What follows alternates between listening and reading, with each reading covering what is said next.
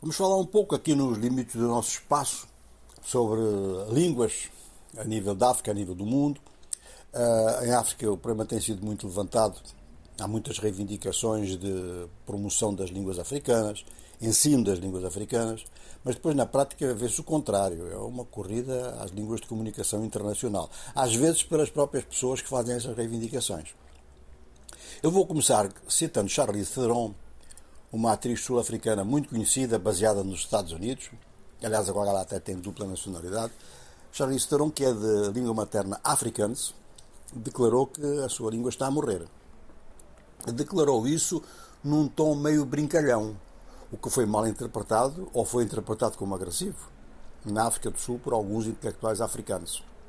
Lembrando que a língua afrikaans é uma língua falada por uma parte da população branca, aquela que tem antepassados, longínquos antepassados holandeses, e pela maior parte dos mestiços, sobretudo os mestiços do Cabo, chamados Cape Collared.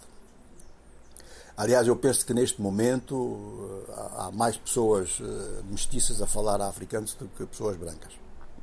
Mas no cotidiano todos os dois usam o inglês.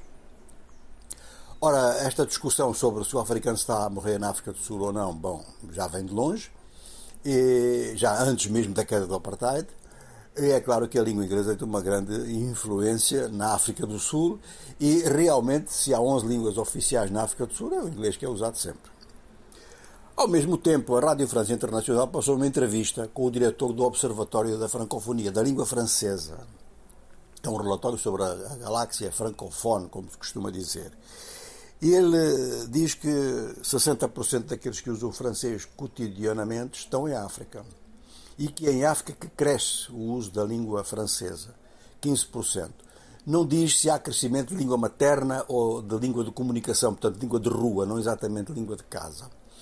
E defende que há 321 milhões de pessoas que usam o francês, isso eh, é uma estatística que só mesmo os franceses podem saber e é garantido, não, não, não mentem nisto.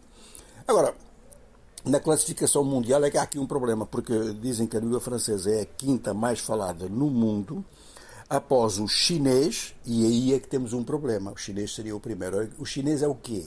Não há língua chinesa, há mandarim, há cantonês, há várias línguas das nacionalidades da China, de maneira que não sei que soma foi esta da China aqui, e provavelmente será uma das línguas da China, talvez o mandarim esteja em primeiro lugar, ou o cantonês. Em segundo lugar estaria o espanhol, terceiro o inglês, em quarto o hindi e o francês em quinto. Como línguas maternas, portanto dá um total de 321 milhões para esse quinto lugar. Ora, como uh, isto não corresponde a línguas maternas, se fizermos uma classificação por língua materna, é provável realmente que o português esteja em quinto lugar. Embora seja uma disputa que não tenha assim mais do que interesse, até de curiosidade.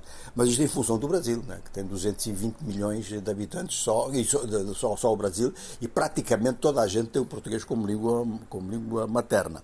Em Angola, lembro que 72% da população declarou no censo que tem o português como língua principal língua principal não significa necessariamente seja a língua materna. Mas, e, portanto, a pergunta não foi bem feita. A pergunta tinha que ser feita no sentido de qual era a sua língua, qual é a sua língua materna, porque quanto às línguas africanas foi sempre língua materna, e no caso do português é a língua principal. Uma pessoa pode ser bilíngue e ter uma das duas como principal. De forma que fica-se pelos cálculos. E nos cálculos muita gente pensa que 50% da população de Angola tem o português como língua materna. E se isto for verdade, ela tem que deixar de ser apenas uma língua veicular e passar a ser uma língua nacional.